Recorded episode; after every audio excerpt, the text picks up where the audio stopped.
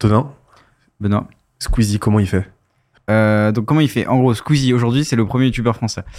Squeezie, il, euh, il publie plusieurs choses. Il publie des vidéos longues et des vidéos courtes, shorts. Aujourd'hui, quasiment euh, tous les créateurs euh, ont opté pour cette formule. Ce qui est intéressant d'ailleurs de noter, c'est que Squeezie a longtemps. Enfin, d'ailleurs, il a deux chaînes YouTube Squeezie. Il a Squeezie Gaming et Squeezie, la chaîne Squeezie. Et pendant longtemps, ces shorts, il les faisait passer sur la chaîne Gaming. Euh, de sorte à ce que je pense, il y avait peut-être une sorte de superstition, ou même pas. hein, D'ailleurs, il se disait, euh, en fait, je vais niquer mon algorithme si je publie des shorts. Donc pendant longtemps, on n'a pas vu de shorts sur la chaîne de Squeezie. Euh, et Thibaut InShape est arrivé un peu en force en publiant pas mal de shorts et en le rattrapant, enfin rattrapant, il est encore un peu loin, mais en, grimpant au niveau abonné. Et Squeezie, là, commence à, publier des shorts aussi, a commencé depuis un moment à publier des shorts sur sa chaîne principale. Ce qui fait qu'aujourd'hui, on a une chaîne sur, de Squeezie qui est des vidéos longues et des shorts. Des vidéos longues qui arrivent un peu de manière euh, assez irrégulière. Alors quand je dis régulière, c'est qu'il n'y a pas de, si je me, sauf si je, je dis peut-être une bêtise aux Squeezos qui nous regardent, mais je crois pas qu'il y ait de jours prédéfinis pour les vidéos qui sont publiées. Il publie en, alors ça dépend, il y a des semaines, je crois, il va publier une vidéo par semaine, d'autres fois, il va publier deux, voire trois vidéos. Euh, il va être très, très régulier dans ce sens-là où il y aura normalement au moins une vidéo par semaine euh, sur la chaîne de, sur Squeezie, sauf peut-être en période de vacances ou autre, mais euh, il y a des vidéos qui sont publiées assez régulièrement, ce qui fait qu'on sait que en général, on, Squeezie c'est un créateur qui est actif et on sait que on, il n'est pas perdu, il a pas perdu ses abonnés, ses abonnés sont encore là euh, pour le suivre. Euh, Squeezie propose plusieurs formats, des threads d'horreur qui euh, l'a fait la Halloween mais qu'il a arrêté un peu euh, petit à petit désormais, qu'il a basculé dans d'autres formats type avec des abonnés où ils discutent un peu des abonnés de leur de leur vécu, euh, thread d'horreur, etc. Comment ils ont vécu des choses horrifiques.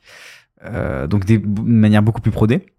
Euh, donc euh, plus de production, plus de moyens investis dans, ça. Là où avant c'était juste, il disait des, des subreddits qui traduisaient, qui racontaient, qui expliquaient euh, face caméra avec un fond vert. Donc ça c'est le, je par exemple je parle du thread d'horreur, mais en gros si on fait de manière très schématique, t'as allez, trois formats, trois formats sur la chaîne de Squeezie. Premier format, format face cam avec du fond vert derrière, où là en ce moment il raconte des anecdotes un peu improbables et parfois des d'horreur. Deuxième format, un format, euh, je l'appellerais middle prod, euh, c'est-à-dire que c'est une prod un peu comme ce qu'on a là euh, tous les deux quand on parle, c'est-à-dire on a trois caméras, euh, peut-être plus un peu pour lui avec des gens derrière qui qui gèrent la production, mais dans un cadre un peu restreint, qui est pas non plus un truc plateau télé, un truc assez assez soft, mais quand même bien produit. Où là il va proposer plusieurs types d'émissions, donc je parlais des d'horreur tout à l'heure, je peux aussi parler de qui est l'imposteur par exemple, qui est un très bon exemple. Et dernier format de prod, là c'est des formats beaucoup beaucoup plus ambitieux, comme ce qu'il avait fait avec euh, alors euh, où est-ce qu'il est, je crois, c'était le format qu'il faisait à la U, euh, U Arena, si je dis pas de bêtises.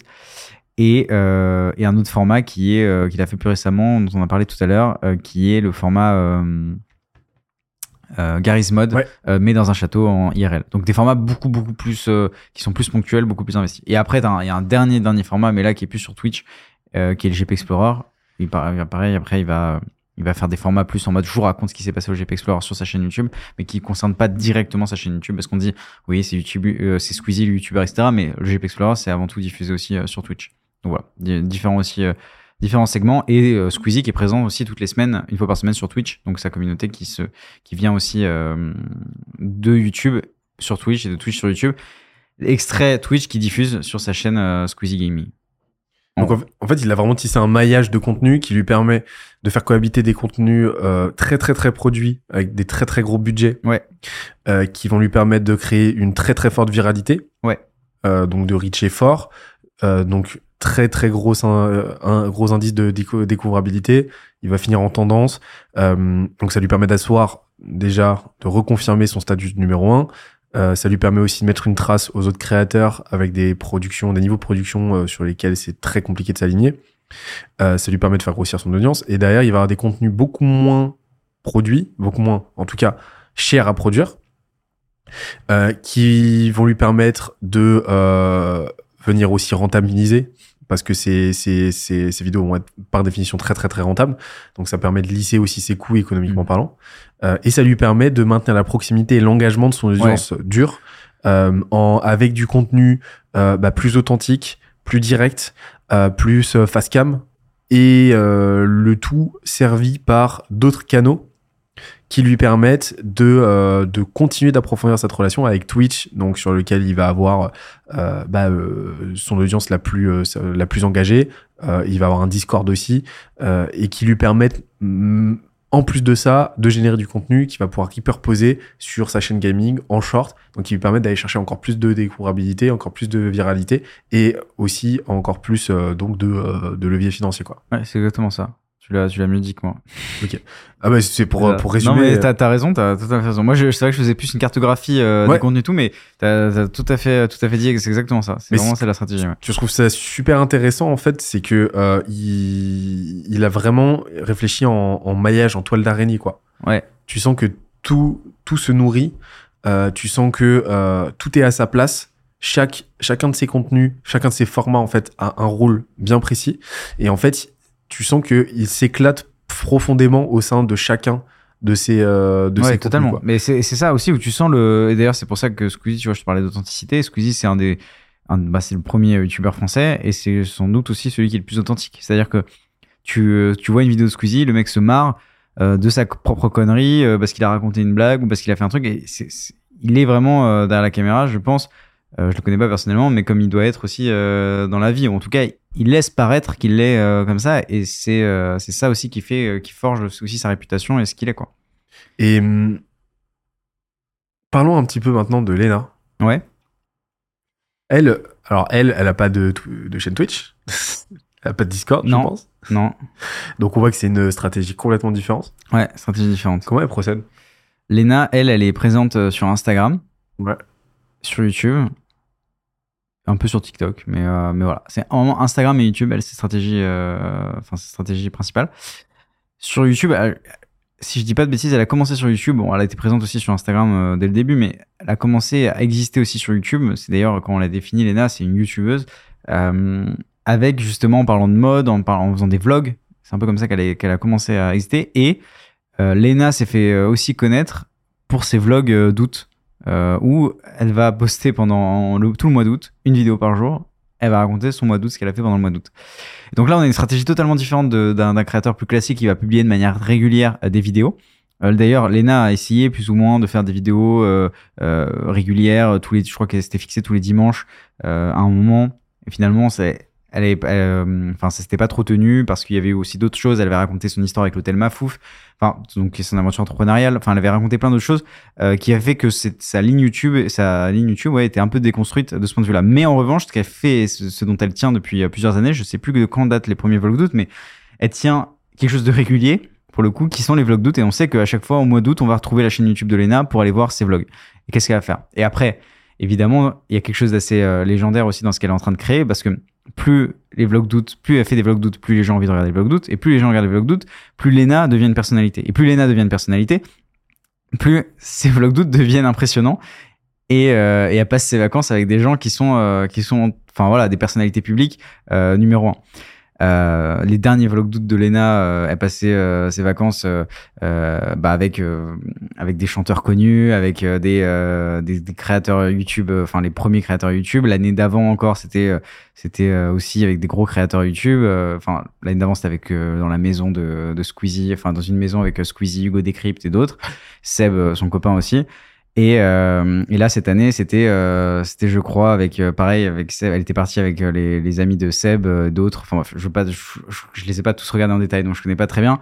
Mais juste je sais qu'elle les a euh, elle a elle, rencontre aussi différentes personnalités. Ce qui fait que l'histoire de Lena devient devient une légende en elle-même. Et donc on a envie de suivre ces vlogs d'août pour Lena mais on a aussi envie de suivre et c'est comme ça qu'elle a acquis aussi une nouvelle audience on a aussi envie de suivre les vlogs d'août de Lena pour voir les personnalités qu'il va y avoir dans, euh, ses vlogs.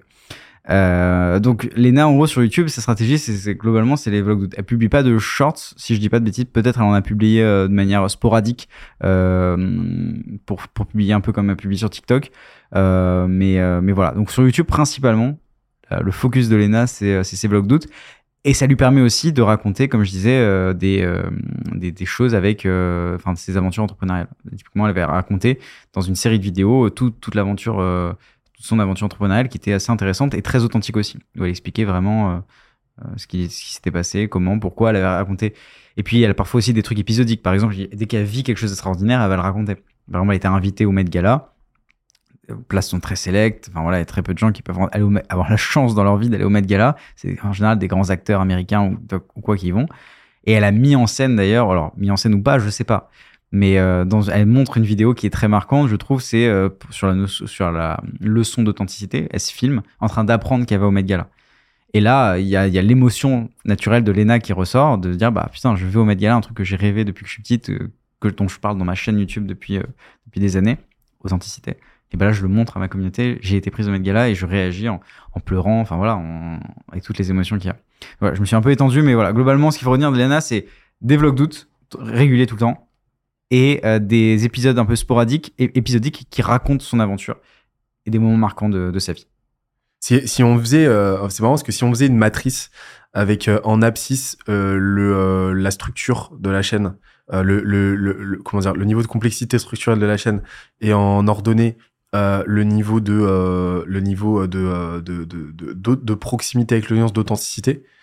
Euh, donc avec euh, avec euh, le, le, le bas de ton abscisse qui va être euh, bah euh, genre do it yourself à fond. Euh, t'as pas d'équipe Ouais. très très peu d'équipe tu fais quasiment tout toi-même et, euh, et niveau euh, niveau maximum. Euh, bah euh, tu délègues tout. Euh, toi t'es juste euh, t'es juste là pour montrer ta tronche donner à grande les grands axes stratégiques et sinon bah t'as ton équipe qui s'occupe de, de de tout le reste pareil pour leur donner euh, proximité euh, minimum parce que t'as des formats euh, t'as des formats Hmm. bah, inaccessible pour le commun des mortels, c'est hyper produit, donc tu crées beaucoup de distance avec ton audience. Et, et euh, de l'autre côté, ta proximité maximale parce que c'est des, euh, des formats que tu peux vraiment t'approprier en tant qu'audience et tout. c'est intéressant. ouais. Bah en fait, tu te rends compte que euh, Squeezie et Lena Situation sont à l'opposé l'un de l'autre, mais Ouais, complètement quoi. Vraiment. Enfin, vraiment. quasi- quasiment, quasiment complètement. C'est-à-dire que justement Squeezie est Sur leur contenu, en tout cas, ouais. sur leur contenu, Mm. sur certains. Alors justement, Squeezie lui a réussi à faire un entre deux. Ouais. Voilà, mais après t'as d'autres youtubeurs qui se sont mis complètement à l'opposé, qui sont à l'opposé euh, diamétral de, de Lena et euh, et qui et c'est ceux qui ont eu tendance à perdre pied justement, bah, notamment avec Faye Carlito. Ouais.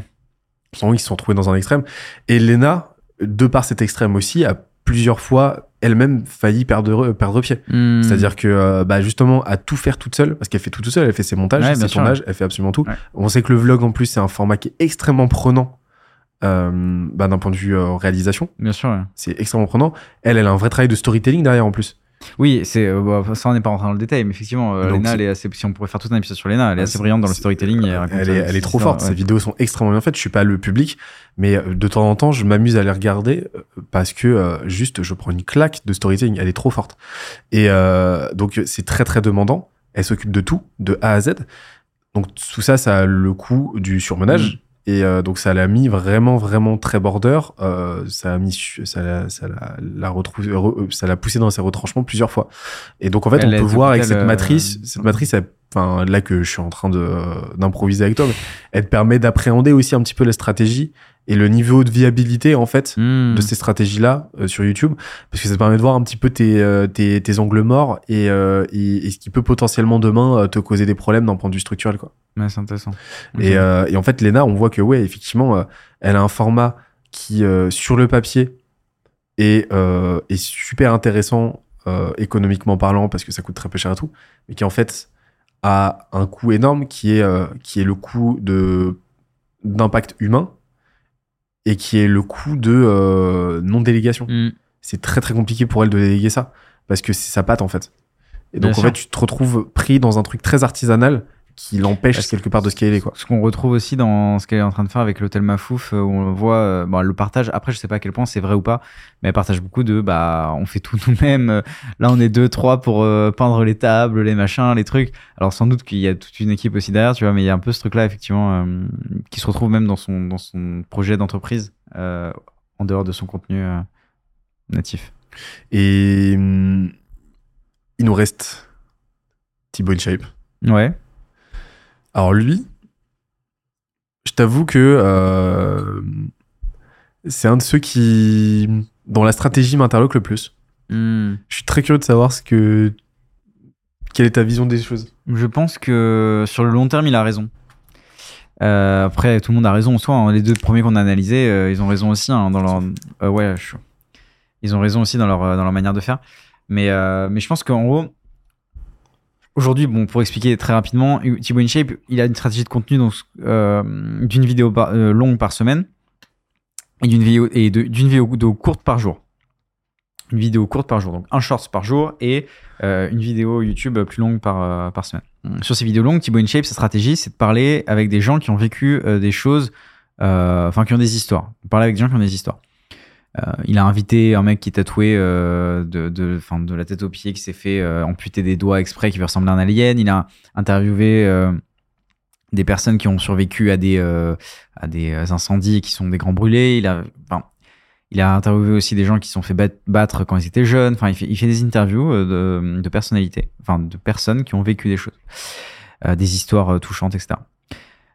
Et sur le, la partie format court, là, il a une stratégie radicalement différente, c'est-à-dire qu'il poste des formats, on va dire, très, euh, très universels, euh, qui parlent un peu à tout le monde, sans, euh, d'ailleurs, sans parler, quasiment, le plus, le plus, bon, je reviendrai juste après dessus, mais sans, sans dialogue, sans, sans quasiment parler. Et c'est des choses un peu de la vie quotidienne qu'on peut voir de manière assez générale, un peu à la Kabyle Amé. Je sais pas si tu vois, un peu à la Kabyle Amé.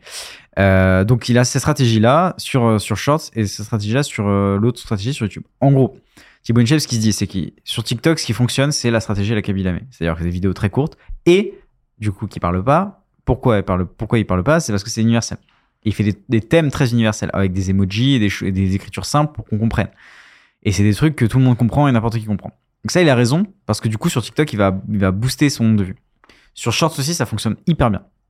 Et d'ailleurs, l'audience euh, sur les shorts, euh, notamment de Thibaut, il, le- racontait euh, dans, une interview et, j'en parlais avec lui aussi d'ailleurs, parce que je l'ai interviewé pour le client. Son audience est très très jeune, de euh, 8, euh, je dis ah, peut-être pas 8 ans, mais en tout cas c'est 10, 12 ans, tu vois. Donc c'est une audience très jeune qui a besoin de, choses, on va dire, plus enfantines que quelque chose de hum, plus poussé, plus abouti, plus réfléchi qu'une audience de 18-35 aurait besoin. Donc, il va faire quelque chose de très simple et qui parle à tout le monde. Ça va, ça va péter sur TikTok et du coup, il le reposte euh, aussi sur Shorts, donc ça fonctionne très bien. Ce qui lui permet de grossir en communauté, parce que du coup, ses shorts sont vus et, euh, les gens s'abonnent pour revoir ses shorts parce qu'ils aiment bien ce côté sympa, euh, drôle de ses shorts. Et ce qui lui gagne, permet aussi de gagner une audience internationale. Ce que hum, Squeezie ne fait pas. Donc en fait, au court terme, on peut se dire, Thibaut InShape, il a une stratégie assez nulle parce qu'il il fait d'un côté des interviews euh, de société euh, qui est une, cible totalement différente de, la cible qu'il vise avec les shorts, où il fait des trucs très courts euh, euh, avec cible internationale. Mais en fait, ça donne une force à Thibaut InShape, c'est-à-dire que ces vidéos longues, même si il fait moins de vues que ce qu'il pouvait faire avant, il fait quand même du entre 100 et 300 000 vues, voire parfois même beaucoup plus. il peut taper des 1 million, etc. Donc il a une audience qui fonctionne aussi là-dessus. Et du coup, avec les shorts, en fait, ce qui, je pense va se passer, selon moi, et peut-être je me trompe, mais ce qui je pense va se passer, c'est que les shorts vont prendre beaucoup plus d'ampleur sur sa chaîne, vont plus d'importance. En tout cas, d'ailleurs, je pense dans les vues, de toute façon, c'est c'est clairement les chiffres aujourd'hui. Son audience va se renouveler. Il va avoir de plus en plus une audience internationale. Et à partir de ce moment-là, il pourra réfléchir à faire du contenu long qui s'adapte au contenu short. Mais il sera déjà le premier youtubeur français. Il aura déjà plus d'abonnés exclusifs à ce moment-là. Et à ce moment-là, il se dira, OK, qu'est-ce que je fais? Est-ce que je continue ce que je fais avec les interviews type société? Oui, non. Est-ce que je les fais en anglais? Parce que maintenant j'ai une audience interna- internationale. Ou est-ce que je, fais un truc plus euh, divertissement qui correspond à mes shorts? Ou est-ce que mes shorts, je les adapte aussi en un truc qui correspond à mon truc plus société? Mais dans tous les cas, la communauté qu'il est en train de gagner, elle est plus jeune et plus internationale. Une communauté jeune, c'est une communauté du coup qui grandit, qui va vieillir, qui aura des aspects, des, des notions, euh, enfin des choses intéressantes à, à- qui, qui auront envie de découvrir. Et du coup, Thibaut InShape sera le premier interlocuteur qu'ils auront, et international. Du coup, une audience beaucoup, beaucoup plus large.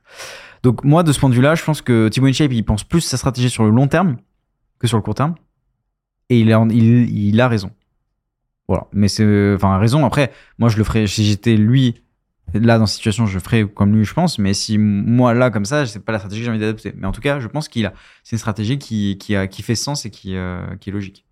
Donc en fait, tu penses qu'il est en train là de euh, préparer le terrain à très long terme, encore une fois, comme tu l'as dit, Mm.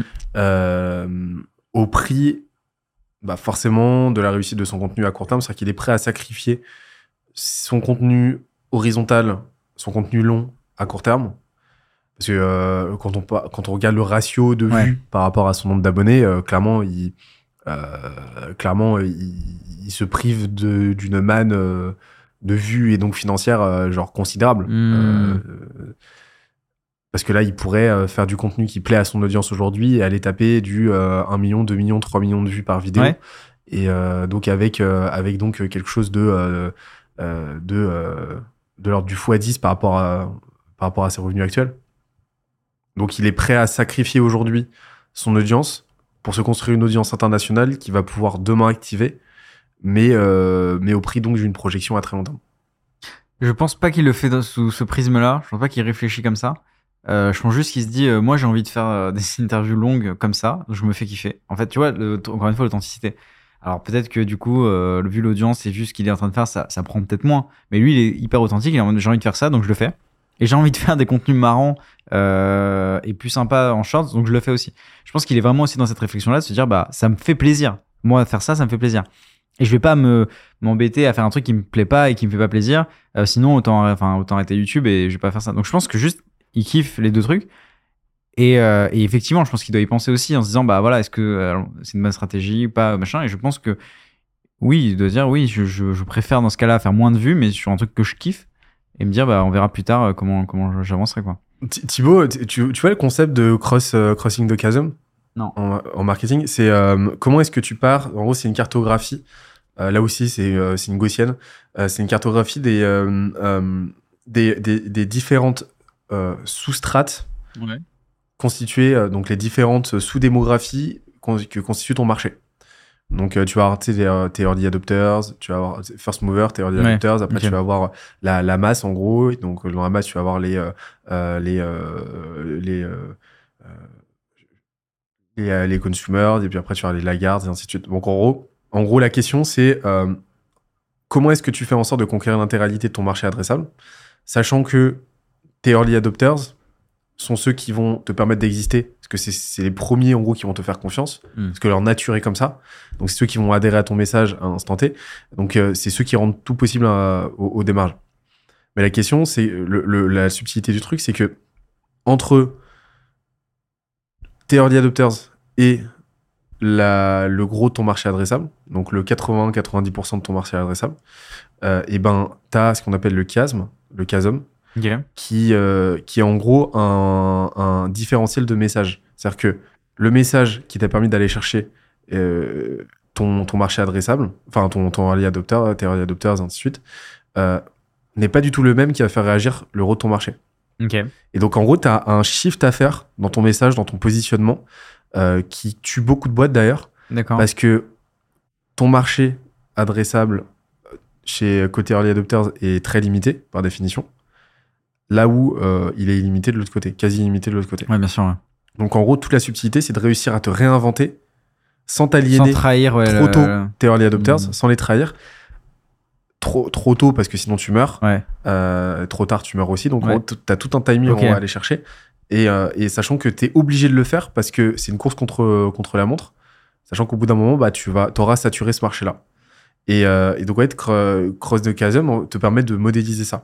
Le truc, c'est que, C'est intéressant ce que tu dis parce que c'est un peu ce qu'on a fait avec le crayon, euh, ce qu'on est en train de faire aussi avec le crayon. ouais, bah, vous êtes en, en plein dedans, tu vois. Mm. Et sauf que quand tu débloques le truc, bah, c'est ce qui te fait passer de 200 000 à 2 millions d'abonnés. Ouais, bien sûr. Voilà. Et, et Thibaut InShape, c'est exactement ce qui s'est passé. Lui, sa niche de départ, donc Early Adopters, il les a trouvé, le socle de son audience de base, il l'a trouvé dans, dans, dans, dans la niche de, du, du fitness game, en fait, Ouais. qui est une niche qui s'est très, très, très vite saturée. Et en fait, lui, il a petit à petit su se réinventer et aller chercher une audience toujours plus large en retravaillant sa ligne éditoriale, exactement comme euh, l'aurait fait un marqueur. Il a une approche très, très euh, Ouais. marketing, en fait, au Mm, final. Totalement. Et, et là, aujourd'hui, il est en train de recross de chasm en allant verser dans du contenu beaucoup plus international avec ses shorts, Ouais. muets, etc. Exactement. Et on, on peut voir que c'est celui qui a eu euh, l'intelligence de euh, d'oser se réinventer, de s'émanciper d'une niche Mmh, qui aujourd'hui voit énormément de youtubeurs. C'est-à-dire que les plus gros youtubeurs fitness aujourd'hui euh, sur Ah ouais, YouTube, à plateau de fou quoi. Mm. Euh, et, euh, et, et ont des courbes de et ont des courbes beaucoup beaucoup plus timides que les siennes parce Ouais. qu'à un moment donné structurellement ton marché te limite Totalement. et, et donc ça c'est ce que je trouve vraiment fascinant avec Team InShape En tout cas, dans sa façon, la façon qu'il a eu au cours des années de se, de se réinventer. Mais, mais ouais, je, suis curieux de voir comment il va opérer ce, ce nouveau changement, sachant que ça serait le premier youtubeur français qui irait conquérir l'international, hein, Ouais. concrètement. Bah Donc, ouais, ouais. euh, Et c'est pour ça que je pense serait- qu'on est à l'aube d'une grosse dinguerie qui va, qui va nous faire Simon Shave. On n'est pas prêt, je pense. Je pense qu'on n'est pas prêt J'espère. et que beaucoup de, beaucoup de gens le sous-estiment, je pense, beaucoup. Et euh, quand tu regardes les stats de Squeezie, que tu, euh, que tu regardes proportionnellement ces stats, que tu, les tu fais une triangulation avec, ces, avec le marché francophone. YouTube Game francophone, et que tu les compares aux stats de MrBeast, qui lui adresse un marché Ah oui, c'est monstrueux. C'est monstrueux. Bah, Squeezie, proportionnellement, ouais. marche mieux que MrBeast. Ouais. Ouais, j'ai vu ça, ouais. C'est impressionnant. vu ce truc-là, ouais. Ouais, c'est monstrueux. C'est monstrueux et, euh, et après, je pense aussi, Squeezie doit avoir un peu ce truc de se dire, bah, je suis numéro 1, comment je reste numéro 1, tu vois? Tu penses qu'il a cette Euh, considération? Tu penses que ça, le, ça lui importe? Je pense pas qu'il soit euh, non plus euh, matrixé par ça, mais je pense que c'est- c'est c'est un petit, un petit truc de se dire, bah, faut que je me renouvelle, tu vois. C'est un peu. euh, Ouais, bien sûr. Alors, dans la musique, c'est Nino qui se compare à Johnny, tu vois, en mode euh, c'est le numéro 1 et euh, il, a, il est resté, une légende et tout, tu vois, mais du coup, il y a un peu ce truc de Johnny, comment il a fait pour rester Johnny Hallyday, tu vois. Mm. C'est un peu un exemple qui peut sembler n'avoir rien à voir, mais en fait, c'est un peu ce truc de dire comment un artiste arrive à rester toute sa vie une légende, ou en tout cas arrive à façonner la légende au cours de sa vie. Bah, en fait, c'est euh, parce que tu arrives à innover, tu arrives à proposer de nouvelles choses, tu fais des feats avec d'autres artistes, tu fais de, tu montres que bah, ton genre avant le Johnny Hallyday c'était le rock and roll, puis à la fin en fait c'était de la pop euh, qui n'avait plus rien à voir avec euh, le rock, mais il avait cette image du mec rock. Bref, je prends l'exemple de Johnny mais du coup, je pense qu'un un Squeezie doit avoir peut-être en tête. Alors peut-être pas, peut-être que son but c'est juste de casser, euh, de faire encore quelques vidéos qui marchent et après de se barrer, de plus, plus rien faire. Je pense pas. En tout cas, si un- son rêve c'est de durer euh, pendant des années, bah t'es obligé de penser à ça, de dire comment je vais me renouveler, qu'est-ce que je vais proposer, que font les, petits jeunes, euh, à qui ils plaisent, comment moi je peux leur plaire aussi, comment je peux m'adapter et euh, ajuster ça. Et en vrai, si t'es malin, tu, avec l'audience que t'as quand t'es un Squeezie, tu peux euh, aujourd'hui t'envisager de dire ok, je vais essayer de rester bah, pour, pour, pour, les prochaines et les prochaines années. Et McFly Carito avait commencé à le faire d'ailleurs, quand il a commencé à faire des vidéos avec Michou, Inoxtag, etc. Ils font d'ailleurs encore aujourd'hui, tu vois. Mais c'est ce truc de se dire, bah, nous on commence à être un peu vieux, McFly ils ont plus de 40 ans, tu vois. C'est euh, comment nous on reste jusqu'à euh, peut-être 70 ans les euh, boss de, de- du divertissement, on va dire, de YouTube, tu vois. Et je pense que tu as cette préoccupation-là aussi euh, quand tu es, un très très gros YouTuber ou quand tu es dans les. Enfin, quand tu un numéro 1, tu dis, bah, comment je continue d'exister? Et je pense, à mon avis, que. euh, imaginons Steve InShape euh, dépasser Squeezie, ce serait un changement de paradigme aussi euh, dans la manière dont on conçoit YouTube. Je pense qu'en 2024-2025, il va y avoir des gros changements. Je, je- je sens qu'il va y avoir des évolutions. Comme je te l'ai dit, euh, changement de méta. euh, les gens Ouais. vont redevenir à du contenu beaucoup plus authentique. Euh, Enfin, beaucoup moins produit. Je sens qu'il se passe quelque chose. Ouais, c'est intéressant. Je suis, d'accord. Je suis d'accord, je ressens un peu ça aussi. Et, et je sens que euh, un des gros instigateurs, une des grosses chaînes instigatrices de ça, ça va être euh, c'est McFly et Carlito. Ouais. Je sens qu'ils sont Ouais, en train d'avoir disais, un- ouais. une vraie influence sur le YouTube game français. Et, et, et je pense que même au- à l'international, MrBeast en fait a vraiment euh, placé une, la, la barre très très haut. Mm. Et je pense qu'au au bout d'un moment, en fait, il va devenir tellement irrattrapable que les gens vont juste lâcher l'affaire, Ouais, ils bien vont aller creuser d'autres voies. Et donc on va se retrouver avec des, euh, comme on l'a vu tout à l'heure, Sam Sulek. Mais surtout, tout. c'est pas français, en fait. De dire aussi euh, d'aller, euh, je sais pas, faire exploser un centre commercial. Fait vraiment ça bah, tu- En France, personne va faire ça. Parce que, enfin, tu- c'est bizarre. Alors, déjà, ça pollue, l'impact environnemental, tu vois, en France, t'es plus concerné déjà. Et en plus, euh, tu te dis, enfin, c'est too much. Alors, on, ferait- on fait le too much différemment en France. Le too much, c'était avec McFly Carito, avec le président, tu vois. C'est plus classe, c'est plus digne. Tu vois, on est français, c'est différent. Mais, euh, mais je trouve que oui, euh, le MrBeast, personne, personne de- en France, personne n'essaiera de faire comme lui. De- les gens France. s'en rapprocher. Même à Ah, tu l'international. parles, tu parles international, ouais, pardon. De toute façon, il, Mais, là, euh, il est déjà Oui, irrattrapable. oui, oui. Non, et même Donc, euh, MrBeast fait des vidéos aussi moins, moins produites hein, en soi. Il avait fait une vidéo, enfin, Ouais, il se fait enterrer une semaine. Voilà, tu- ça, il avait déjà fait, je crois. Il n'y a pas une semaine, mais il avait Il fait, fait- euh, un peu moins. Il s'est fait enterrer 24 heures, Ouais, voilà. une semaine. Bon, là, la vidéo a pas, pas trop marché. Non, effectivement. Donc, je pense qu'il va pas, pas se faire bon enterrer un mois. de... Ouais, c'est pas quoi qu'il serait capable de dire. S'il La avait, je a suis sûr et certain que si la vidéo Ouais. a fait 2 millions, il serait fait enterrer un mois. Mais non, il disait c'est pas possible. ou alors hein. il aurait enterré euh, 10 personnes une semaine. euh, oui, voilà, voilà. Il aurait fait un truc du genre. euh, Je voulais m'enterrer un mois, mais comme c'était pas possible, j'ai pris 10 de mes potes et je les ai tous enterrés. Allez les gars enterré, Regarde, c'est la mère de Nolan Et t'es en mode quoi? J'ai enterré 10 personnes aveugles pendant deux semaines. À la fin, s'il reste, je leur rends la vue. Terrible. Parce qu'il a vraiment rendu la vue à des gens dans, dans À ses- 1000 ses vidéos personnes. aussi. Ouais, voilà, à 1000 personnes. Ça n'a aucun sens. En France, tu pourrais pas faire ça. En France, ça serait trop mal vu de faire une vidéo comme ça. Enfin, de la brander comme ça, en tout cas. Mais c'est. euh, c'est- un choc culturel. Ouais. Donc, euh, Ouais, c'est du. euh, c'est du nectar. C'est du nectar de d'américanisme, je trouve. Et je trouve ça fascinant à regarder Ah, c'est civilisationnellement. En plus, tu le regardes avec les, euh, les sous-titres, enfin les- le mec qui parle en français, tu sais. Ouais. Salut, et je vais là, tu sais, le truc cliché de des parodies. Ils avaient fait des parodies comme ça avec, je crois que c'était que Marc qui a fait des parodies, euh, de trucs comme ça, c'était hilarant. Mais, euh, mais oui, Kemar, très sous-côté. Kemar, Très, très Mystery, sous-côté. euh, ouais. Et mais d'ailleurs, Mister V, je trouve ça, c'est une stratégie incroyable. Ouais, Il la lance, bah, il, il- il lance son business de dropshipping de pizza. Clairement, c'est ça. hein. Purement personal brandé. Et euh, une, deux fois par an, il lâche des euh, bangers sur YouTube euh, pour distribuer, euh, Mm. pour le distribuer en, en, en, en- en natif, quoi. Mm. Et sinon, le reste du temps, bah, il s'invite sur les podcasts des autres. Enfin, sur les podcasts, sur les vidéos, sur les chaînes des autres. Il se monte sur Twitch, il se fait voir, il, il lâche Ouais. un peu de contenu de temps en temps et ça se distribue tout seul. Mm. Et, euh, un produit mass consumer qui est pas trop bon, enfin qui est qui est pas trop mauvais, donc les gens le rachètent parce que c'est pas trop mauvais. Bon rapport qualité-prix, marche de fou. Et lui, en fait, je suis sûr qu'il touche des royalties de, de malade Ah, dessus. ouais. Et, euh, et donc, en fait, il a créé sa muse Ouais, qui lui ramène masse cash flow et il peut financer ses projets tranquillement. Ouais, c'est génial. Il a aucune pression niveau distribution. Enfin, je trouve le move incroyable. Ouais, c'est brillant. Non, il est très fort, très, très fort, là-dessus. Et euh, je- alors que pour moi, c'est même plus un YouTuber en tant que tel aujourd'hui. C'est Ouais. un, c'est un mec. C'est Ouais, il est, faut créateur. oublier qu'il est rappeur aussi. Ouais, ouais, je sais pas, il, puis même, il a même plus la cadence de création Ouais, qui non, fait de lui un youtubeur. Enfin, c'est un, c'est un, c'est un créateur à part, quoi. Ouais. Non, il est très fort, il a su, Très il a fort. su créer sa propre catégorie. euh. Non, il a, il est tra- travaillé sur un film. euh, Ouais. Apparemment, donc. euh, Ouais, il se fait kiffer. Et Antonin, merci encore une fois. Bah, merci à toi, cool. Benoît. Et on se dit à très vite pour une prochaine vidéo. 下午